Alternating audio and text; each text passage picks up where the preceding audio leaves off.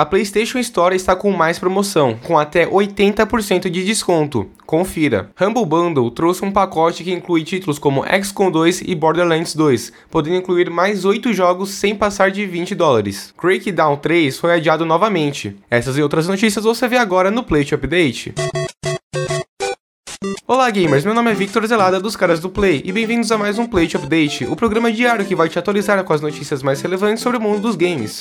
Humble Bundle é uma das melhores formas de comprar jogos por um ótimo preço. Muito mais barato do que você encontraria dentro da PSN ou Xbox ou até mesmo na Steam. Nessa semana, quarta-feira, dia 16, a Humble Bundle lançou o pacote da semana, que estarão disponíveis por um preço bem acessível a quem estiver inscrito. Os jogos são da 2K Games e tem inclusive um pacote que está por apenas 1 dólar. Este pacote contém Emily Unknown Plus para PS Vita, Civilization 2 Plus também para o Vita e finalmente o jogo The Burrell, XCOM Desclassified, além de todas as suas DLCs. Por último, o pacote também inclui um jogo bem grande, Evolve, que você geralmente encontra por 40 dólares. Nesse pacote você leva por apenas 1 dólar. Aumentando essa quantia para 5 dólares e 86 centavos, você pode levar junto os jogos XCOM Enemy With, BioShock, Borderlands, Borderlands 2 Ultimate Edition, Mafia 2 e Spec Ops The Line. Este pacote está muito em conta, pois você pagaria muito mais que 100 dólares para levar esses jogos. Por último, tem ainda o terceiro pacote que contém um jogo que falamos no podcast de ontem,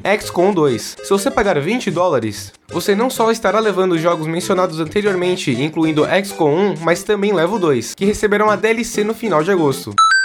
Agora, vamos falar sobre a promoção da PSN. Mas antes, peço para que você deixe o seu like e avalie nosso podcast no iTunes com 5 estrelas. Lembre-se também de curtir a nossa página no Facebook, que é facebook.com/playupdate. O link dessa e de todas as outras estão aqui na descrição.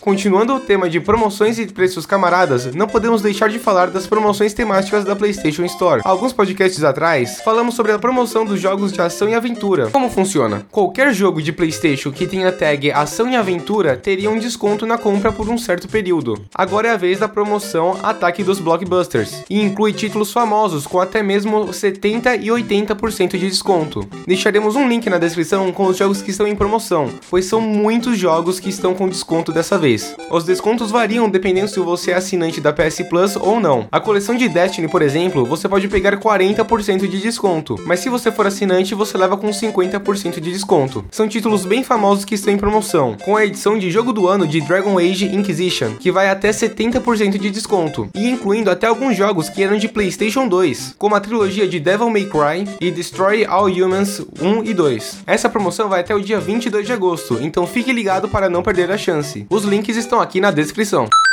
Uma das maiores brigas entre console sempre foi relacionada aos jogos exclusivos de cada console. E a batalha mais clássica é entre exclusivos da Sony e do Xbox. Há quem goste dos exclusivos de Xbox e quem prefira muito mais os clássicos do PlayStation, mas todo ano a mesma briga se repete. Esse ano, a Xbox parece que está perdendo de lavada, pois um dos únicos exclusivos que eles anunciaram esse ano que realmente chamou a atenção dos fãs foi Crackdown 3, e ele foi adiado para metade de 2018. Dizer que a internet reclamou com a Microsoft é pouca. Crackdown 3 foi anunciado numa apresentação da E3 de 2014, ou seja, três anos depois. E eles ainda vão adiar por mais alguns semestres. A Microsoft sempre foi de pecar um pouco com seus exclusivos. Vimos isso na metade desse ano, quando a Microsoft cancelou de vez o jogo Scalebound, um exclusivo que supostamente sairia em 2017 e que era de longe o jogo mais esperado pelos fãs de Xbox. O jogo estava praticamente pronto, pois já tinha trailer e gameplay, e estavam rodando bonitinho. O que vocês acham disso? Nos digam nos comentários ou nas redes sociais. Nós queremos ouvir o que vocês vocês têm a dizer. Querem xingar a Microsoft, chorar, tampouco ligando pro sistema? Nos diga nos comentários. E assim o update de hoje chega ao fim. Obrigado Andrés Martins pelo roteiro e a todos os ouvintes. Até amanhã com mais um update.